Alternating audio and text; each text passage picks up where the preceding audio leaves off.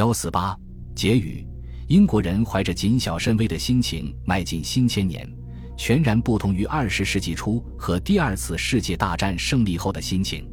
二十世纪初，南非战争正酣，那时的英国人不可一世。一九四五年，经历过二战煎熬的英国人爱国情绪高涨。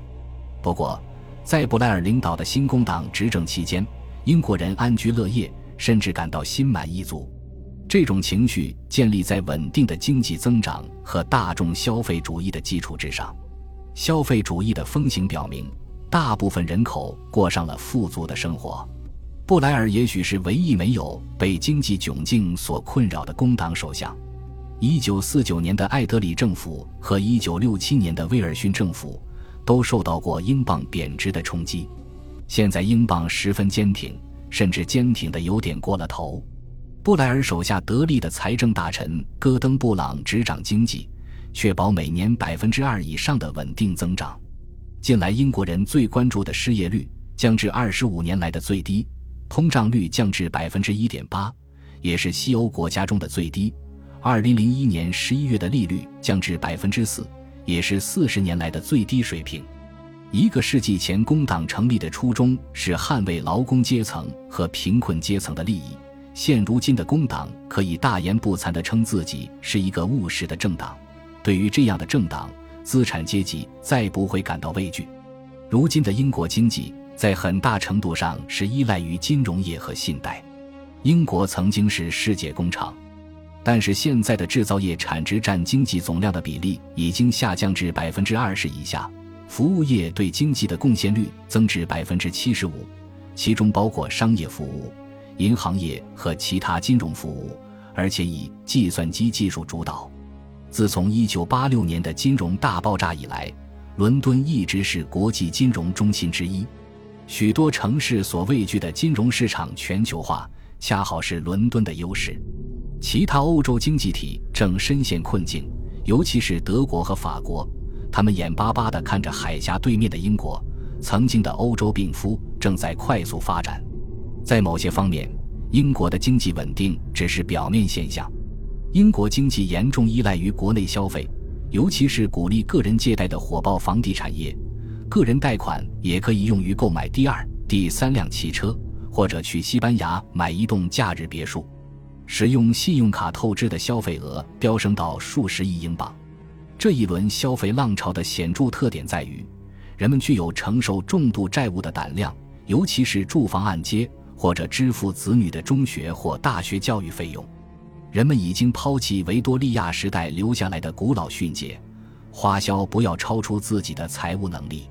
据统计，2007年的成人人均负债约高达3.3万英镑。高借贷的生活在很大程度上是因为稳定的利率。一旦房价下跌或股市低迷，许多人将陷入资产负值或财务危机。但是在新千年之初，这些风险似乎都很遥远。新工党遵循以市场为导向的经济政策，如减少监管、私有化、资本自由流动，以及从保守党继承的低税率，似乎与其传统理念背道而驰。在布莱尔的工党政府的领导之下，在经济方面，英国人现在都是撒切尔主义者，尽管在社会政策方面还不是。很明显，工党政治家经常提到市场，而从来不提资本主义。在这种经济环境下，老工党的标志性政策——公有制、对工业的控制、再分配税、全面福利或支持工会，都胎死腹中。新工党的第三条道路强调管理至上主义，而非意识形态。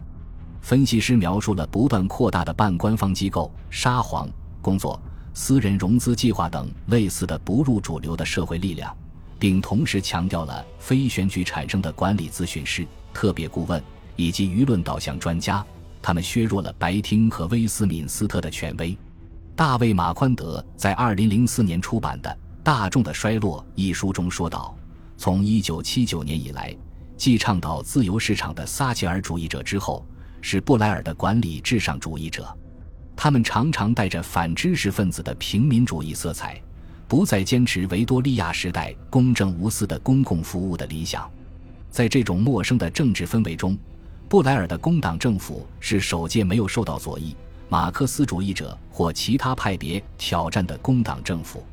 社会主义作为一种清楚明了的思想，已经缺乏说服力，正如撒切尔夫人之后的任何保守主义意识形态一样。在继安东尼克罗斯兰的《社会主义的未来》之后，再没有人讲过什么有价值的关于社会主义理论的书籍问世。其实，克罗斯兰这本书现在读起来也已经过时。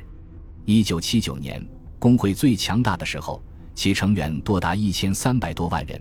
如今的工会成员只有那时候的一半多一点，因此许多工会组织的地位被边缘化了或被忽略了。还有一些工会进行了合并，像身份明确的矿工或搬运工组成的独立工会已经不复存在。取而代之的是，成员组成复杂的组织，如联合工会和法庭之友。工会与工党的传统亲密关系已经不复存在。虽然工党的资金来源还依赖于工会，这些政府似乎是中间派，乐意征求各派别的意见。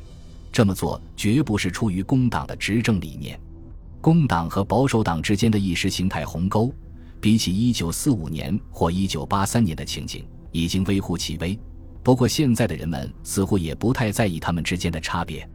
英国政坛被布莱尔的个人魅力所主导，他超越了左右翼之间的老分歧，他不费吹灰之力就能驾驭媒体，他手下有一批精干的顾问，其规模超过任何一位前首相的顾问团队。现在他是英国政坛的真正主宰。于是，在2001年6月的大选中。工党再次获得压倒性胜利，获得一百六十七个议会席位，占绝大多数，不亚于一九九七年的大选。经受了后撒切尔时代的创伤的保守党仍然没有恢复元气。保守党赢得一百六十六个席位，比上一届大选多了一位。然后他们失去了英格兰南部的一部分席位，这些席位被第三个政党自由民主党抢了去。然而。这次极其无聊的大选的一个最显著的特点是低投票率，仅有百分之五十九，是自一九一八年以来的最低。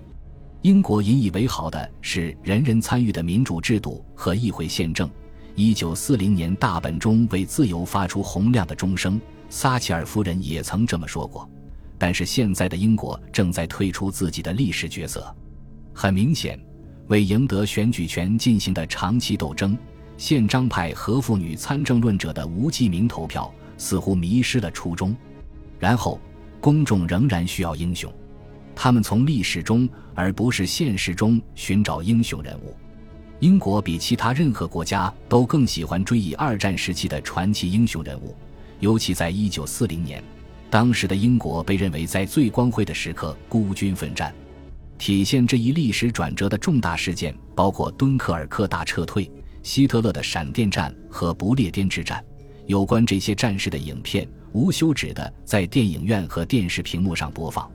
圣诞节那天，女王讲话后，这些片子立马上映。反日耳曼情绪高涨，尤其是对丘吉尔的崇拜达到了新的高度。有关他的传记一本接一本的出版，这种崇拜延伸到了全世界，甚至连不是历史学家的美国总统小布什。也在自己的私人办公室里摆放着丘吉尔的半身像。丘吉尔的价值观、对大英帝国的热忱，以及对过时的社会等级制度的依恋，距离2001年的英国已经非常遥远。但是他所展现的坚强意志和国际影响力，是任何一位后继的首相所无法企及的。他的受欢迎程度远胜于一战时期的首相劳合乔治。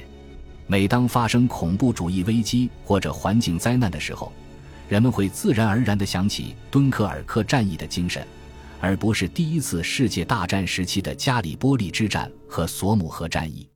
作为上个千年的杰出人物，丘吉尔仍然具有偶像般的感召力。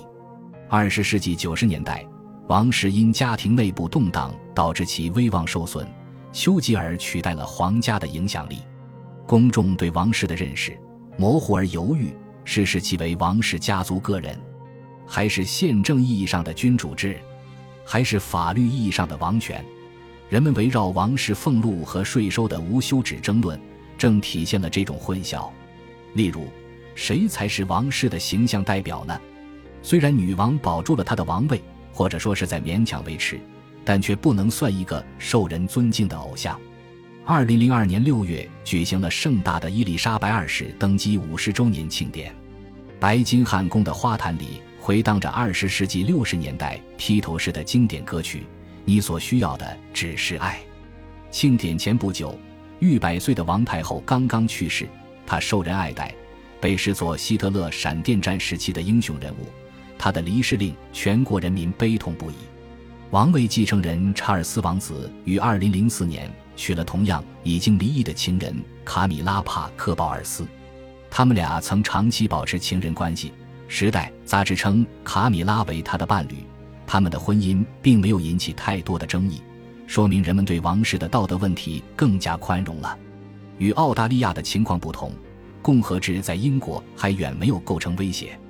二零零五年，电影《女王》的上映，再次唤醒了人们对王室的忠诚。这部电影以同情的口吻讲述了1997年戴安娜王妃亡故后女王所处的困境。身为女爵士的海伦·米伦在片中扮演了伊丽莎白女王，并众望所归，捧得奥斯卡大奖。尽管诸如美国人、法国人这样的国民以自己的公民身份而自豪，然而英国人更乐意做地位更低的女王的臣民。恭喜你！又听完三集，欢迎点赞、留言、关注主播，主页有更多精彩内容。